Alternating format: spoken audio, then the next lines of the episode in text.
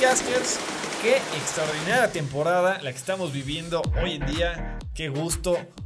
una pelea por el campeonato entre dos pilotos, entre dos equipos, llena de emociones, llena de polémica. Qué padre poder compartir todas estas emociones con ustedes.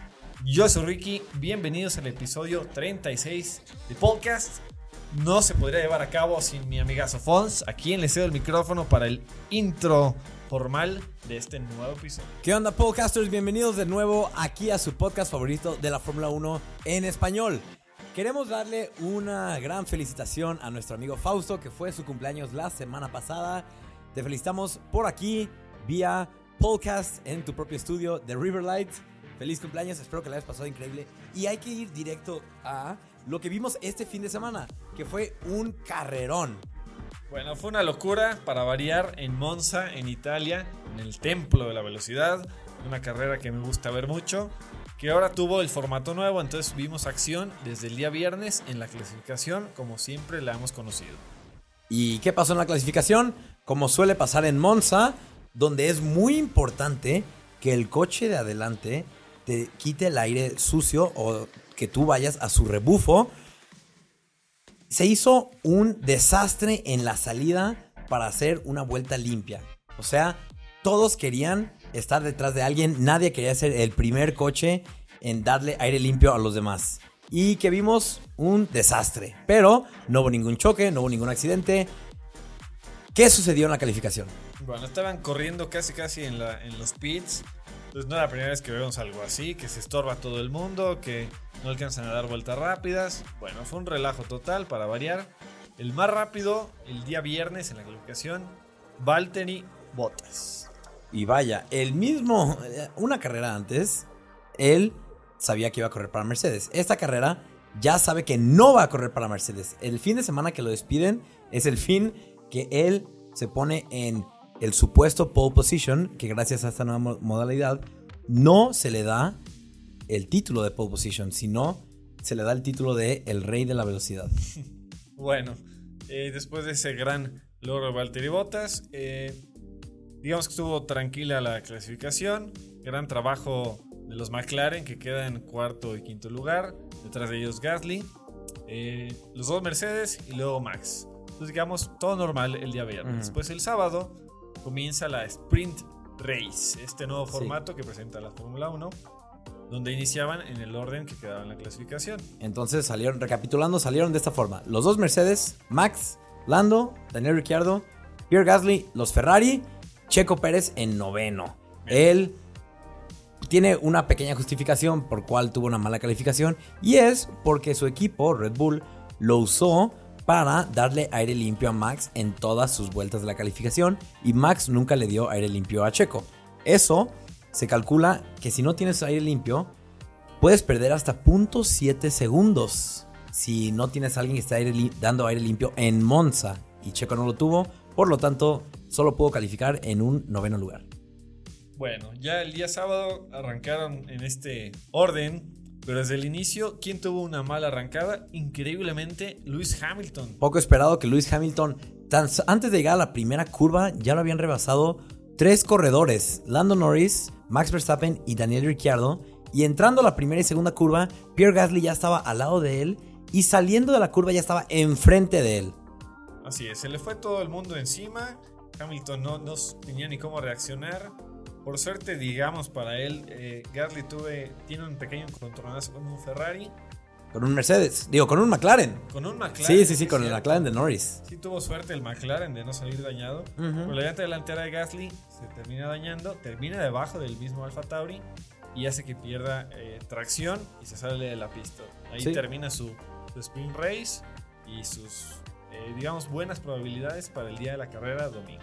A un año de haber ganado la carrera, iba a empezar desde los pits en la carrera que ganó hace un año. Entonces, verdaderamente triste para Pierre Gasly. Y, fuera de eso, ¿qué más sucedió en la Sprint Race? En realidad, yo no soy fan de la Sprint Race en Monza porque es una pista un tanto difícil para rebasar. Y es lo que queremos ver, que corredores en estas Sprint Races se arriesguen, se arriesguen para conseguir un mejor lugar el día domingo. Pero era tan difícil rebasar que nadie quiso tomar un riesgo tan grande y arriesgarse a chocar y salir desde los pits el día domingo. Entonces, como salieron el día domingo, Valtteri Bottas acabó siendo el primero en la, en la carrera de calificación, seguido de Max Verstappen y en tercer lugar Daniel Ricciardo. Valtteri Bottas tenía una penalización por cambiar de motor. Puso un motor nuevo en su coche, por lo tanto iba a empezar hasta atrás de la parrilla el día domingo. Entonces Max Verstappen le dieron la pole position, ahora sí la pole position. Daniel Ricciardo en segundo, Lando Norris en tercer lugar. Y empieza el domingo. Increíble lo que hizo McLaren de subirse, de treparse a, la línea frontal de la parrilla.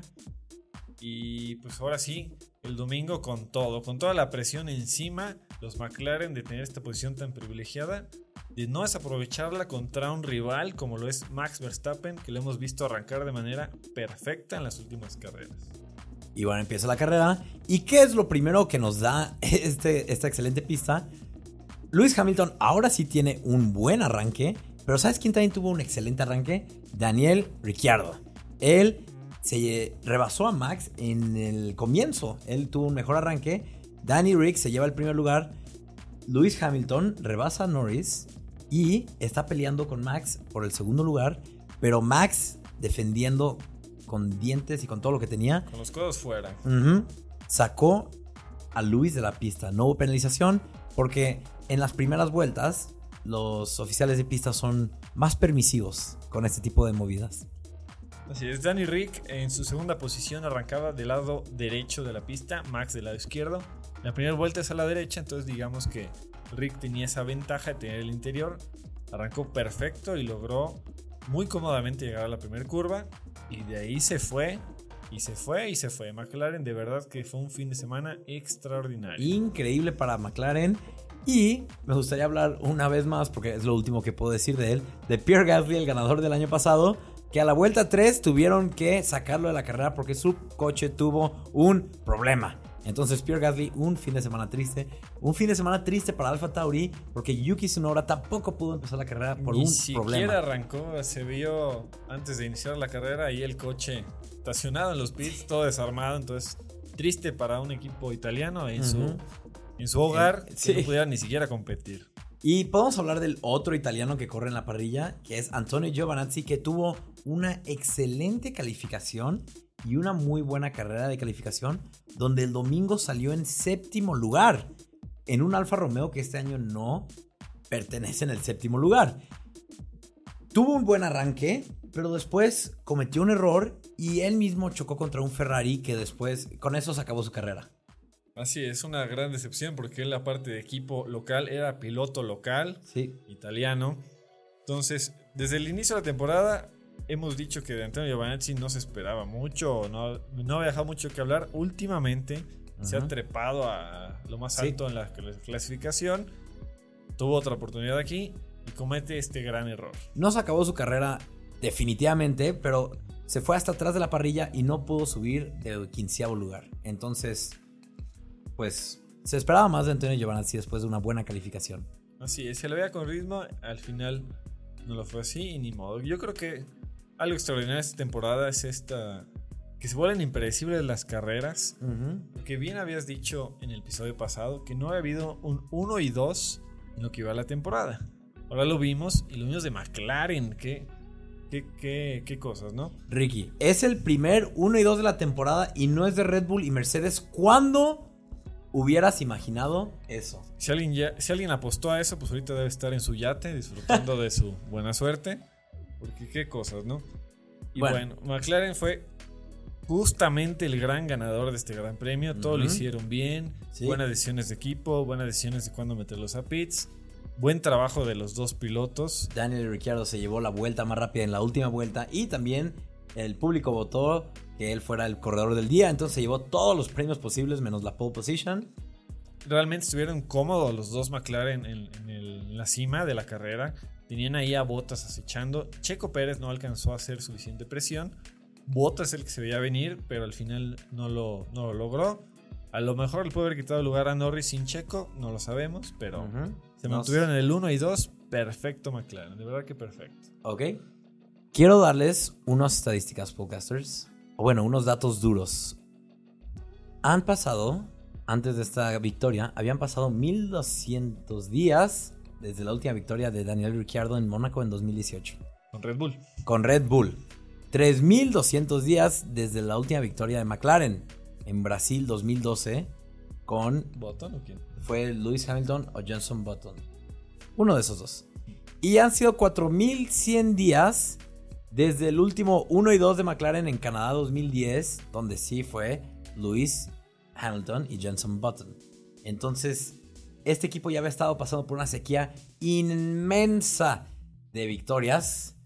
Uno de los equipos, el tercer equipo más exitoso en la historia de la Fórmula 1, por fin vuelve a probar la champaña del primer lugar. Por fin se postra en el lugar más alto del podio. Y la prueba con, con Zach Brown, el, el, jefe del equipo, y sus dos pilotos. Entonces, ¿qué, qué momento para McLaren? Nomás para aclararles el dato. En 2012 en Brasil sí ganó Button.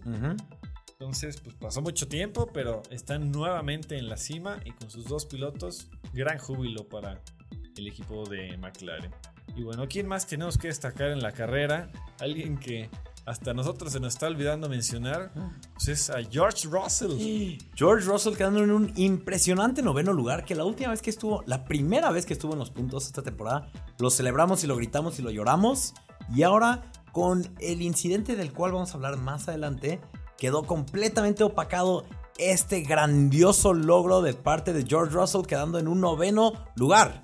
A lo mejor porque ya lo ven vestido de Mercedes, piensa como, ah, pues ya los puntos para George van a ser fáciles, pero se llevó un Williams hasta la novena posición. Eso es un logro impresionante. Increíble, increíble de parte de George Russell.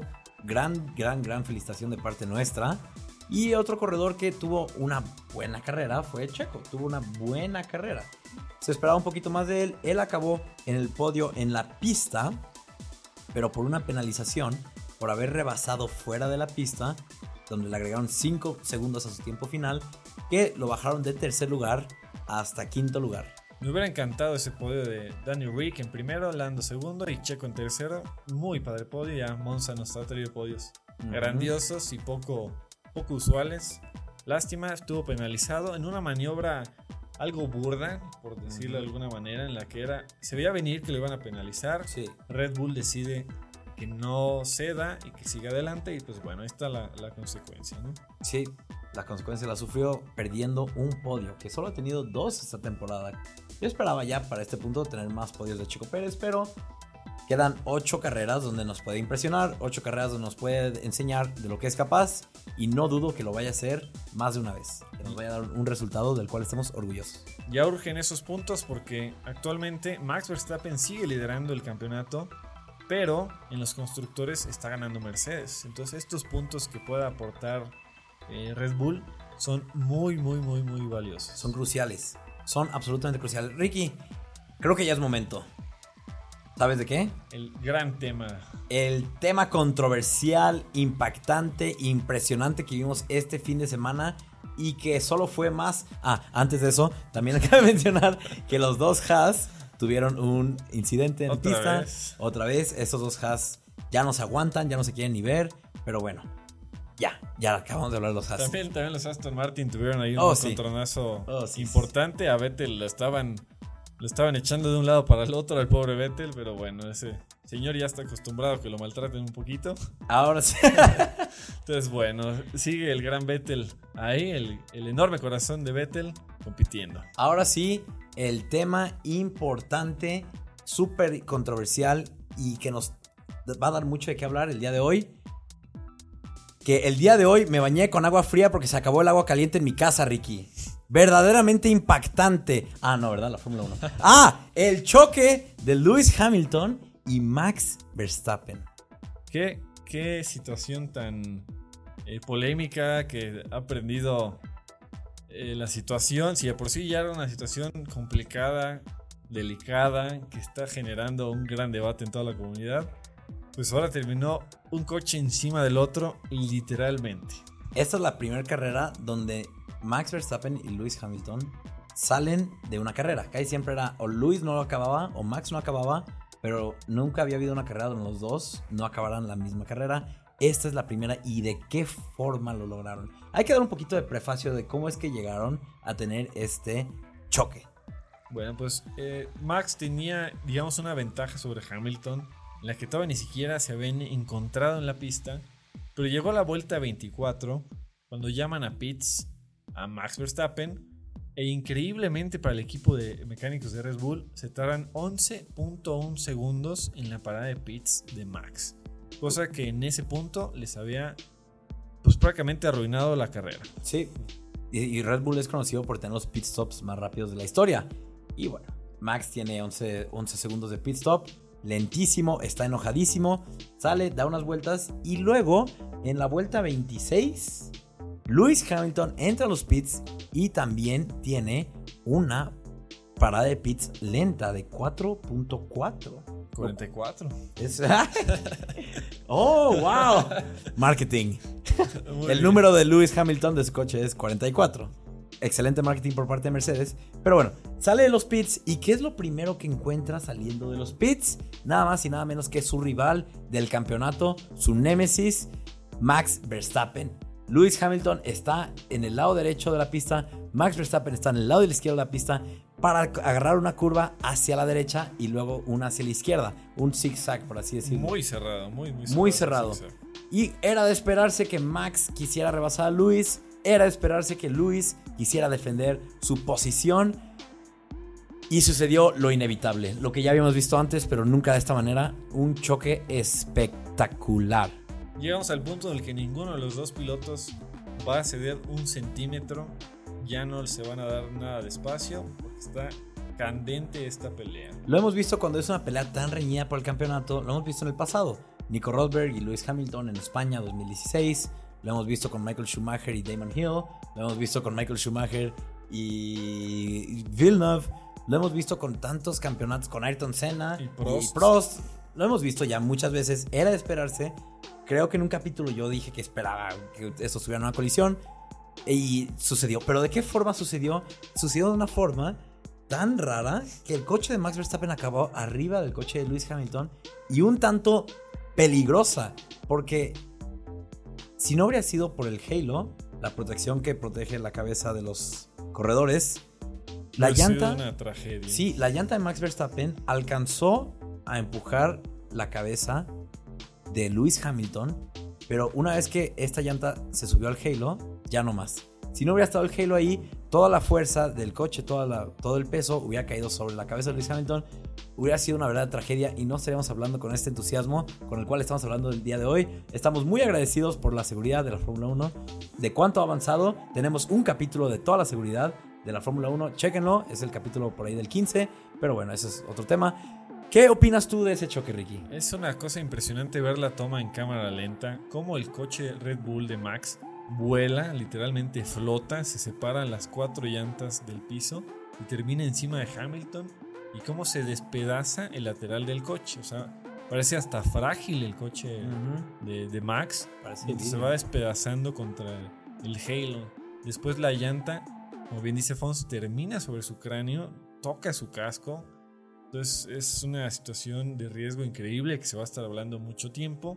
Porque van a analizar que aún con el Halo existe este riesgo de un golpe mayor. Ahorita platicábamos qué hubiera pasado si hubiera sido Russell o alguien más alto. Pues hubiera sido un impacto más fuerte, ¿no? Esteban Ocon y George Russell siendo los corredores más altos de la Fórmula 1, Lewis Hamilton siendo un poco más promedio, Checo Pérez es los más chaparros, dato divertido. Pero bueno, si alguien tenía duda del Halo, si no Si que existía estuviera, alguien todavía con la duda. Si es que después del choque de Romain Grosjean del año pasado existía alguien, este choque queda. Se acabó la discusión.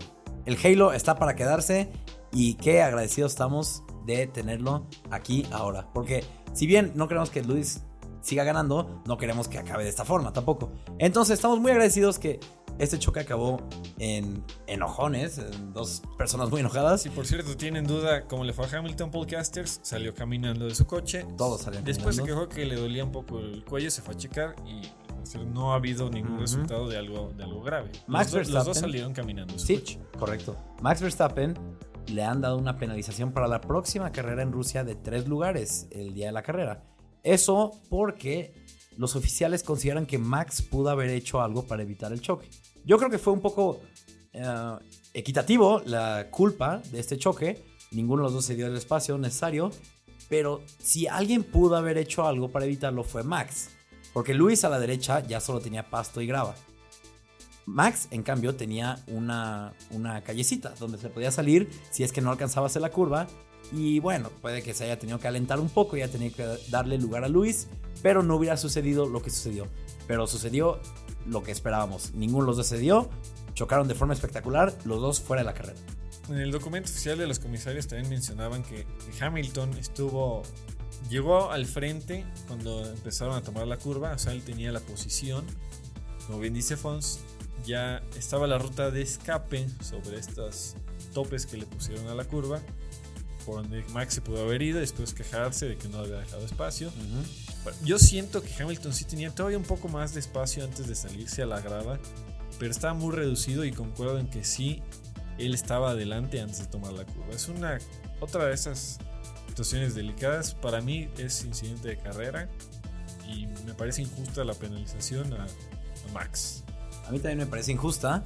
Yo diría que es un incidente de carrera, aunque sí fue muy impactante y va a ser muy hablado y tal vez por eso se sintieron presionados a tener que penalizar a alguien. Porque sí fue, hubo mucho riesgo y si no hubieran hecho nada, Mercedes hubiera estado molestando a los oficiales para que hicieran algo, para penalizar a Red Bull. Y bueno, también le pusieron dos puntos de penalización a la superlicencia de Max. Recordemos que si un corredor alcanza los 12 puntos en un año, este se pierde una carrera. Max tiene 2, Luis tiene 2, Checo tiene 7, el que más tiene ahorita es Norris con 8, pero ese es otro tema. Bueno, pues también el testimonio de Hamilton ahora sí que fue, voló sobre mí con su rayo láser porque el Red Bull se le fue completamente encima. Le dimos qué bueno que salió bien.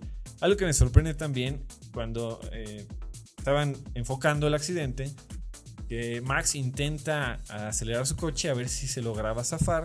Obviamente no sabía dónde estaba Hamilton en ese momento, pero peligrosísimo la, la rueda girando tan cerca a la cabeza de Hamilton. Por suerte no estaba sobre él, estaba sobre el coche. No pasó más. Después Max mientras intenta salir, Hamilton intenta irse de reversa para zafarse el coche, también peligrosísimo porque si se hubiera zafado, pues Max sale ahí todo, no sé, sale volando de su coche pudo haber lastimado. Sí, entonces era para que instantáneamente los equipos, ¿sabes qué? Ya valió, ya apaga el coche y ni modo, ¿no? Max se baja del coche, me imagino fúrico, como que se acerca a Hamilton. Y no creo que para saludarlo, pero se acerca un poco y después se va caminando. Y lo mismo Hamilton ve cómo está el coche y se va. Hasta ahí quedó. Y pues ya los dos obviamente tenían que defenderse. Dijeron, no me dio el espacio, sabíamos que iba, nos íbamos a encontrar. En fin, resultó que penalización para Max y hasta ahí quedó. Las redes pues están que arden. Ricky, ¿tú crees que tengan más choques en las ocho carreras faltantes? Sí. Es una eventualidad. Yo también lo creo. El primero fuerte que vimos fue en Silverstone, en Gran Bretaña, que de hecho fue la última carrera. En las últimas 10 carreras, esa ha sido la única que ha ganado Mercedes. La única es para los que empezamos a ver la Fórmula 1 de 2014 para acá, es irreal pensar que Mercedes solo ha ganado una carrera en 10. Sí, es irreal. es una estadística impresionante también. Pero sí, yo también creo que esta pelea por el campeonato sigue ardiendo, sigue muy candente, sigue, está muy fuerte esta pelea y eh, sin duda va a suceder otro choque. Y bueno, recordemos que en, la sprint, en el sprint race del sábado se dieron puntos, tres al primero, dos al segundo y uno al tercero. Entonces estos puntos pues ya afectan el campeonato. A Hamilton no le fue bien, ya tenía cierta ventaja Max. Entonces, ¿quién tenía las de perder en esta ocasión? Hamilton, porque iba atrás en los puntos. Entonces, si chocaban y salían los dos, el que pierde es Hamilton. porque mínimo Max se va a este fin con dos puntitos de la carrera de calificación, donde quedó en segundo. Pero bueno, Ricky, con esto se nos está acabando el tiempo. ¿Qué nos está faltando? Pues eh, va liderando Max Verstappen por la cantidad de... Cinco puntos. Cinco puntotes a Hamilton. Botas eh, se adelanta en su tercer lugar. Algo interesante que vi hace rato es que Checo está a 18 puntos del cuarto también está a 18 puntos del sexto. Entonces Checo sí necesita ponerse más las pilas para alcanzar por lo menos el cuarto lugar, que es el peor que puede tener él, según estadísticas. Y ya lo dijimos, Mercedes ahorita está liderando, entonces está todavía más interesante todo esto. 18 puntos. 18 puntos. Vaya. Pues a ver qué sucede. La próxima carrera es en dos fines de semana. El próximo fin pueden apagar sus alarmas porque en dos fines es en Rusia. Y si mal no recuerdo esa carrera, si es como a las 3 de la mañana. Es, estaba en un horario muy feo. O si no es que es a medianoche. Pero bueno, ya les platicaremos después a qué hora tienen que prender sus alarmas. No, es horario europeo normal, es a las 7 de la mañana. No está tan ah, perfecto. salvaje. Uh, yo recuerdo antes, antes los horarios estaban más feos. Pero bueno, qué bueno que ya no. Entonces, nos vemos la próxima semana, podcasters. Síganos en Instagram, Spotify, SoundCloud, Facebook. Métanse a la Liga de Fantasía. Ahí seguimos luchando contra todos ustedes virtualmente. Platíquenos ahorita quién creen que fue culpable, Max, Hamilton o fue un incidente de carrera. Nos vemos, podcaster. Gracias. Un gran saludo rápidamente a Ángel, que él predicó que Ricciardo iba a ganar la carrera. Felicidades. Sí, fuiste el único. Bien hecho, Ángel. Una chévere, una chévere. Un saludo y nos vemos hasta la próxima. Hasta luego.